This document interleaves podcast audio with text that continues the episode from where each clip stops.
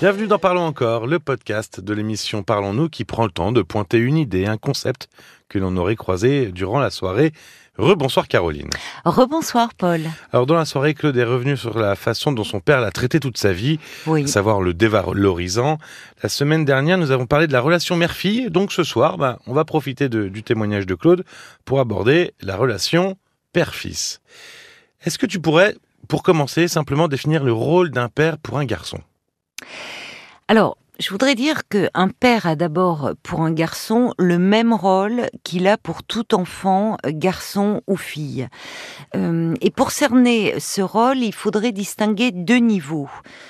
Ce que l'on pourrait appeler la fonction paternelle, et je vais y revenir, et le père qui euh, remplit cette fonction. Alors, tu pourrais me demander... Alors, parce que ce que j'allais dire, là, il y a- il y a- il y a- c'est-à-dire qu'il y a le père en tant que personne physique, oui, euh, c'est oui, ça, et exactement. finalement, la fonction paternelle, c'est l'image qu'il renvoie, c'est le rôle qu'il a, ce qu'il incarne. C'est tout à fait ça. Le père représente au-delà de lui-même ce que l'enfant euh, doit intérioriser. Parce que pour qu'un enfant euh, se développe normalement, c'est bien qu'il ait un père dans sa vie, mais on y viendra aussi, le père peut être absent. Il est surtout important qu'il ait un père dans sa tête. Oui, et on en avait parlé déjà dans un parlant encore précédent, Grandir Exactement. sans père, que vous pouvez retrouver. On en avait parlé. Parce que on voit d'ailleurs certains enfants qui, lorsque euh, leur père est là, euh, se conduisent bien, euh, et dès que le père a le dos tourné, ils deviennent intenables. Euh, ça signifie qu'ils n'ont plus de père dans leur tête dès qu'il disparaît de leur champ de vision. Or, le père est toujours, pour l'enfant, synonyme d'autorité et garant du maintien des limites. Euh, C'est en cela que la fonction paternelle euh, est importante. Je dirais même euh, vitale pour un enfant parce qu'elle est l'un des piliers de sa construction psychique, parce qu'elle va servir à l'enraciner dans ses deux lignées, maternelle et paternelle, et donc à lui donner un point d'appui pour se séparer de sa mère et pour grandir. Ce qui va lui permettre l'accès à la symbolisation et au langage. Si le père peut exister quand il n'est pas là, alors les mots peuvent exister quand les choses sont absentes. Et Claude Elmos, qui est une psychanalyste qui, qui fait un travail remarquable auprès d'enfants, dit que beaucoup de troubles du langage sont en fait des pannes de père, Ah oui. si l'on peut dire. Oui. Oui, c'est Eh oui. Ah, c'est étonnant, c'est Eh oui, intéressant. parce que ça permet l'accès à la symbolisation. Alors, elle permet aussi euh, l'accès au respect des limites et de la loi. Et son absence euh, explique beaucoup de délinquance. Et ça va bien au-delà du père réel. Donc, alors là, c'est un peu pour tous les enfants, hein, mais, mais auprès, de- alors particulier, plus particulièrement d'un garçon, puisque c'est le, le, le- le thème aujourd'hui. Quel rôle il a auprès d'un garçon, euh, le père? Alors, le père est d'une importance capitale pour un garçon. Parce que c'est lui qui peut le nommer garçon, qui peut le soutenir, comme la mère le faisait euh, vis-à-vis de sa fille dans le fait qu'elle euh, l'accession à la féminité. Mhm. Le père va soutenir son garçon pour qu'il soit fier d'être un garçon et lui donner aussi ce qu'il faut pour qu'il devienne son égal.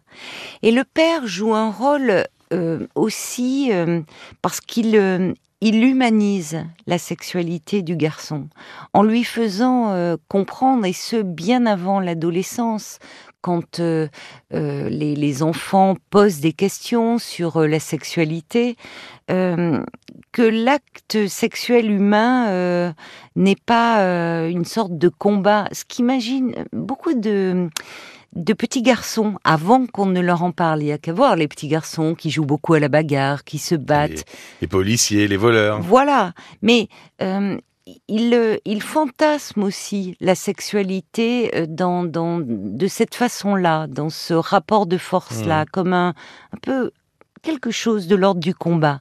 Et expliquer que dans cet acte-là, il y a de l'amour et aussi euh, des paroles. Et on voit des, malheureusement, euh, à l'âge adulte, des hommes qui deviennent violeurs n'ont certainement pas eu ce type d'éducation. On n'a pas assez humanisé la sexualité. Ils n'ont pas eu ces explications. Cette... Euh, C'est ça. Et, et, puis aussi, évidemment, euh, il y a, euh, n'oublions pas le, le fait qu'il y a les paroles, mais il y a aussi le modèle qu'incarne le père. Évidemment. Si le petit garçon voit son père mal se comporter avec sa mère, la traiter mal, euh, il peut malheureusement répéter ce schéma. Et on voit dans l'histoire de Claude que le père dévalorisait Claude, mais aussi était violent. Et violent vis-à-vis de la mère euh, de, mère, Claude. exactement. Alors, pour un, pour un père, bien, mettons par exemple, euh, j'aurais eu un enfant il y a pas longtemps, hop, c'est un garçon, euh, oui, je oui, deviens je papa. vois bien. c'est- Qu'est-ce je- qui- je- Oui, je, Je allez, pense que tu vas l'écouter plusieurs fois, ouais, ce je pense que podcast. je vais le mettre de côté. Que- que- quels sont les principaux problèmes qu'un père pourrait rencontrer avec son fils?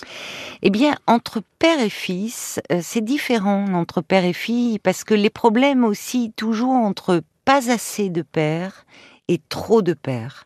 Et donc, C'est-à-dire? Eh bien, alors, pas assez de pères, c'est-à-dire des pères qui vont être absents pour leur fils. Alors, ils peuvent être présents physiquement, hein, on en a parlé là. Oui, ils peuvent être présents dans la vie de l'enfant, mais pas présents psychiquement. Et de ce fait, euh, les, les- ces petits garçons euh, restent un peu des, des bébés de leur maman.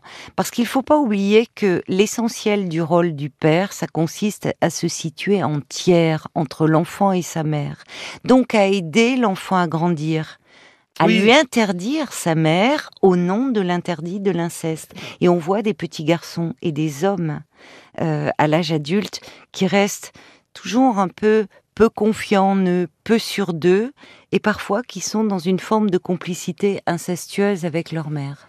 Il y a, a, euh, aujourd'hui, c'est, c'est- alors c'est une parenthèse. euh, Il y a sûrement peut-être d'autres problèmes que tu voulais aborder, mais euh, on, on voit beaucoup les ces nouveaux papas qui, Ah oui? euh, alors c'est euh, sûrement, euh, je sais pas, inconscient, mais qui reprennent un peu une partie du rôle de la maman, qui voudrait presque être une seconde mère, euh, qui change les couches, Oui, qui donne oui. les biberons. Oui, oui. Euh, alors moi, je le fais un peu, euh, mais c'est très pas bien. comme seconde mère. c'est- non, très bien que les pères euh, soient davantage présents moment- et ce dès le plus jeune âge. Et la- la- l'allongement du congé paternité est une très bonne chose. Mais, un père n'est pas et une mère mère. sont pas les mêmes, c'est non, ça un père n'est pas une mère. Exactement. Euh, il faut vraiment le, le rappeler et il faut que la société mesure ce rôle. Il y a encore trop d'écoles où, à partir du moment où les enseignants rencontrent la mère, on considère que c'est suffisant. Alors, évidemment, quand le père est absent, il ne s'agit pas d'accabler euh, la mère et encore moins l'enfant. Mais rappeler le rôle du père. Et parce que le, le- le père a un rôle de, de séparation. Donc, euh, très bien qu'il participe et qu'il change les couches et qu'il donne les biberons mais à un moment, il doit aider l'enfant à se séparer de sa mère, à s'ouvrir au monde. Alors, on parlait de dans les problèmes qui peuvent exister Oui, entre père et son fils. Voilà, il y a, il y a les, les pères qui ne sont pas assez présents pour leur fils, donc les fils vont rester collés à leur mère. Mhm. Mais il y a aussi la catégorie trop de pères. Et là, on rencontre malheureusement des pères euh, tout puissants qui ne transmettent, transmettent rien à leurs fils parce qu'ils sont en rivalité avec eux. Et, du fait de cette rivalité qui les écrase, qui n'ont de cesse de les écraser, de les dominer et de les dévaloriser.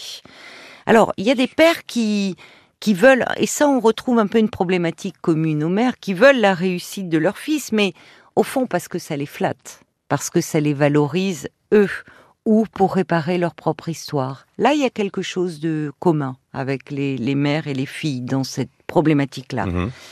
Et puis, ce que l'on voit aussi, euh, des pères euh, qui considèrent leur fils comme un copain. Et qui, Ah, notamment oui, quand vrai, il devient pense- adolescent. C'est vrai qu'on en, oui, on en Ah parle, oui. on en parle rarement. C'est vrai qu'on a toujours le père absent ou Eh oui, Mais le- ou, le père ou le père qui écrase. Mais on a le père copain. Et on le voit beaucoup à l'adolescence. euh, qui partent en virée, on va prendre un verre. Alors- finalement, et on, Et il devient confident. et, et donc qu'est-ce que qu'est-ce que ça implique derrière alors les, les conséquences de, de ce père copain? Mais c'est un piège, en fait. Et c'est un piège d'autant plus terrible qu'il est séduisant. C'est-à-dire là, les- la différence des générations est abolie.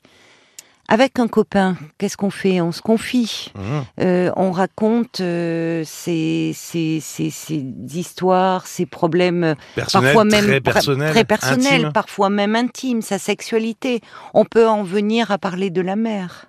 Et de la mère qui n'est plus mise à sa place de mère, mais qui est vue comme une femme, et plus personne n'est à sa place. Et là, il y a quelque chose de la transmission qui ne se fait pas. Le père ne doit jamais oublier qu'il doit aider son fils, bien sûr, à devenir un homme, mais que son fils ne doit en aucun cas être un confident. Finalement, ça déstructure un peu tout, quoi. Plus personne n'est à sa place. Merci Caroline.